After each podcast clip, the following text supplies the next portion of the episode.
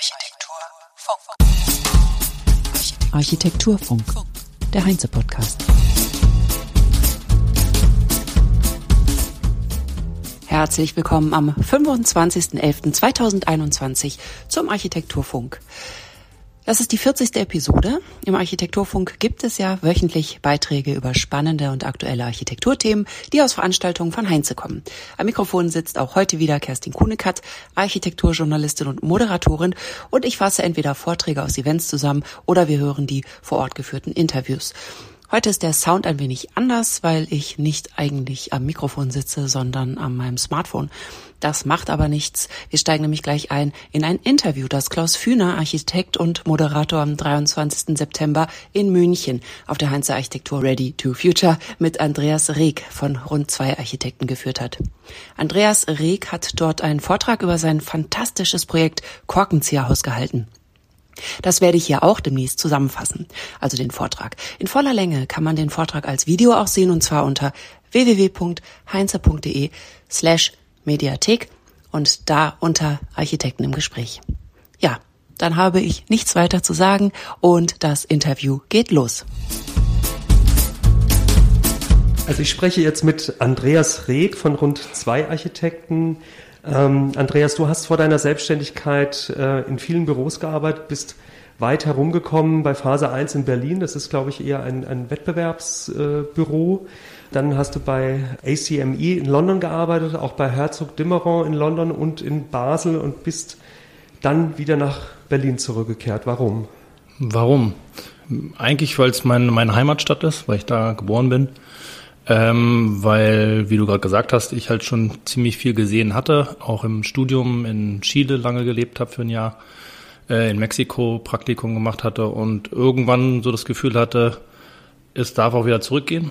Ähm, waren auch private Gründe mit meiner damals noch Freundin, jetzt Frau, äh, halt eben einfach wieder auch zusammenzuziehen und an einem Ort zu leben, weil dann doch das London und Basel leben und sie war auch in Frankfurt und London und Paris war dann doch immer ziemlich, äh, ja, viel Distanz. In deinem Lebenslauf steht ja auch, dass du mehrfacher Familienvater bist. Das hört sich so nach einer riesig großen Familie an. Ist das so? Ähm, inzwischen sind es drei Jungs, äh, die wir haben. Sieben Monate, dreieinhalb und fünfeinhalb ist eine ordentliche Leistung und deswegen steht es da so mit im Lebenslauf drin. Ja, nicht schlecht. Also ich kann ja nur Mädchen, ne? Also ich habe drei Mädchen. Bei uns in der Familie sind es alles Jungs. Alle, alle Richtungen, alle Cousins, irgendwie kommen da nur Jungs bei raus. Keine Ahnung warum. Sehr gut. Jetzt hältst du ja einen Vortrag über das Korkenzieherhaus. Dieses Projekt hat ja schon sehr viel Aufsehen erregt. Äh, vor allen Dingen glaube ich aber auch, weil Kork einfach so völlig aus der Mode gekommen ist. Ne? Also ich kann mich noch erinnern, dass bei meiner großen Schwester irgendwie so ein Kork-Bodenbelag, so Korkfliesen im Kinderzimmer in Anführungsstrichen verklebt waren, also so in den späten 70er, Anfang 80er Jahren. Das ist dann irgendwann mal rausgeflogen, das Zeug.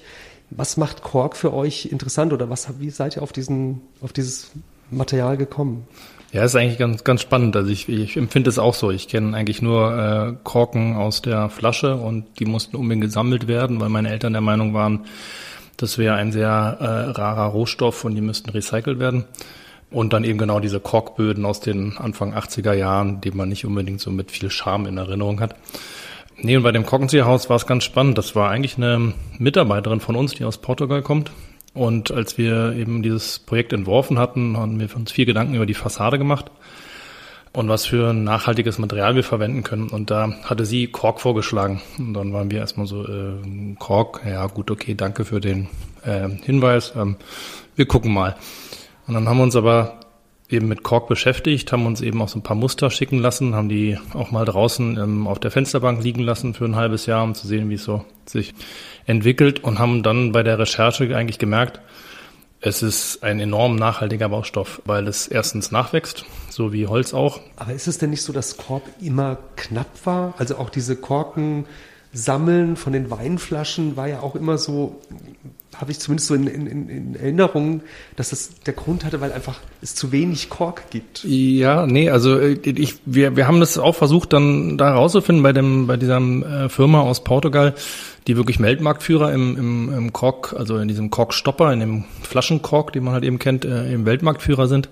Und die meinen, das stimmt nicht. Es war, gab nie einen Mangel. Es ist, es ist die Korkeiche, die wächst. Äh, die wird alle äh, sieben bis acht Jahre wird da die Rinde geerntet vor 30 Jahren genauso wie jetzt. Es wird jetzt noch mehr gemacht, weil halt eben Kork wirklich viele Anwendungsbereiche noch hat. Aber halt das Spannende ist einfach, es ist ein, ein, ein Baustoff, so wie wir ihn da verwendet haben, als dieses Fassadenelement, ist halt, da ist nichts anderes mit drin außer Kork.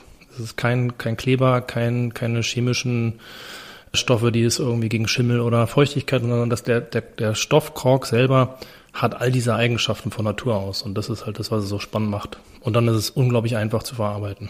Was kann denn Kork und was kann Kork nicht? Eine gute Frage. Also Kork kann enorm gut dämmen, kann absorbieren, kann Schall dämmen, kann Wärme dämmen, kann sehr gut verarbeitet werden und ist eben komplett natürlich. Und das ist halt das, was es spannend macht. Was Kork nicht kann, ist, es kann nicht jetzt als, als Abdichtungsebene funktionieren. Also es ist kein komplett dichter Baustoff, aber das ist eigentlich kein, kein einziger Dämmstoff, äh, den ich kenne ist aber eben auch wasserfest. Also wenn es in Wasser steht, ist es auch nicht so, dass es verfault oder irgendwas. Also dadurch braucht es lange zu verrotten, wirklich mehrere Jahrhunderte. Deswegen ist es in der Hinsicht jetzt nicht wie andere Baustoffe aus Holz oder sowas, die dann auch, wenn sie dann mal einfach auf eine Deponie kommen oder sowas, dass sie irgendwie verrotten. Deswegen wahrscheinlich auch das Sammeln von Korktropfen, dass man sie halt wirklich recycelt, weil wenn sie im Müll landen, sind sie verschwendet und bleiben halt ein paar Jahrhunderte halt eben als, als, als Korkstopper da irgendwie in, in der Erde drin. Ne? Also das heißt so, die Einsatzmöglichkeiten von Kork sind äh, eigentlich noch gar nicht so ganz ausgeschöpft, oder? Also in, in der Architektur kommt es ja gar nicht vor, oder? Ja, wen würde ich so gar nicht sagen, weil also bei unserer äh, Recherche war ich selber überrascht, wo es überall vorkommt. Äh, in fast jedem Bodenaufbau. Ne? Jedes Parkett hat irgendwo eine Kork Dehnungsfuge. ja, äh, jedes, jedes moderne ja. Fußballfeld. Genau, auch als, äh, als, als äh, Trittschalldämmung, ne? Also genau, mehrschichtigen als, Laminat oder Parkett. Trittschallplatte, als, als Trittschall-Ausrollebene. Dann als, als Dämmmaterial mit, als Putzträger oder sowas wird es schon ganz häufig verwendet.